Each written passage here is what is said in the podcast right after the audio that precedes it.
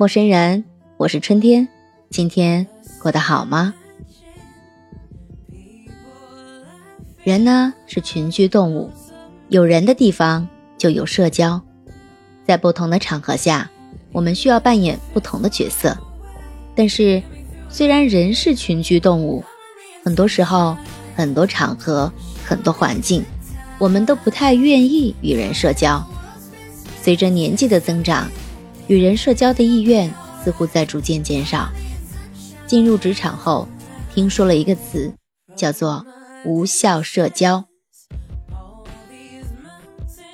在我的理解里，无效社交有一个大前提：身处某个社交圈时，让你感到不舒适，但是这个圈子好像还有存在的意义，所以必须要去维护。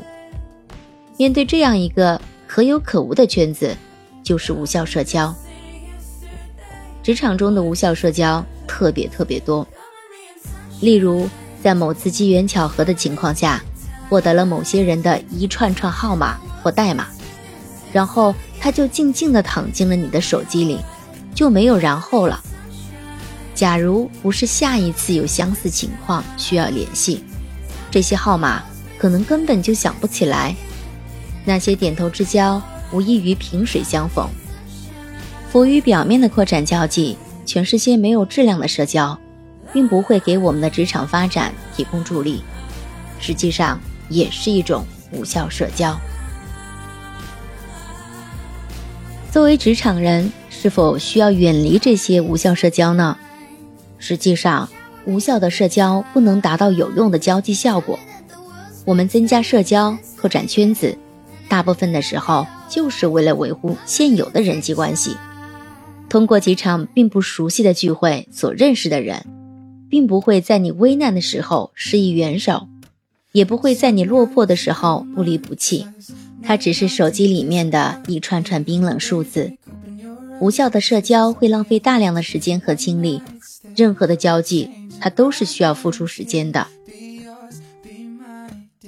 那么，要如何拒绝无效社交呢？不轻易参加无关聚会。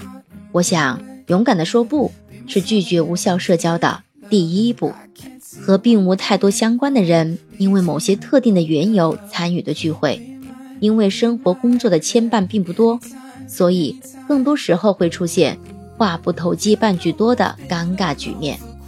例如，你已经安排好了周五晚上的活动，但是在下班时，某位同事邀请你一起去吃个饭、唱个歌、放松一下，你的内心是拒绝的。可是又不想显得不合群，不想让同事觉得你孤傲不合群，拒绝的话又说不出口，只能牺牲自己的时间，勉为其难的去参加聚会。在刚开始拒绝参与聚会时，可能你会觉得内疚，会觉得对不起别人，辜负了别人的好意。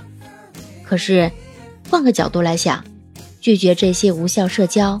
你就有了更多的时间和精力，可以去做你想做的事情，去按照自己的内心真实的去生活，专注提升自己，吸引更高圈层的人，这是远离无效社交的第二步。人性相吸，人与人之间最大的吸引来自于磁场。你是什么样的人，就会接触什么样的圈子。当我们还不够出色、不够优秀的时候。静下心来沉淀自己，在自己的业务领域好好的耕耘，提升能力。最大的回报就是投资自己了，利用好自己的时间和精力投资学习。当自己成为行业中厉害的角色后，自然能够接触到更高圈层的人，身边自然围绕的也是同等优秀的人。所谓“你若盛开，蝴蝶自来”，正是此意。真正的成长是提升硬实力，学会拒绝无效社交，不断提升自己，就能发散出更多的有效社交信号，获得更多的人脉软实力。你呢？你在职场中会拒绝无效社交吗？期待你私信告诉春天。如果你喜欢本期内容，请收藏本专辑，记得点赞、评论和转发。别忘了投上你的月票。我们下期再见，晚安，好梦。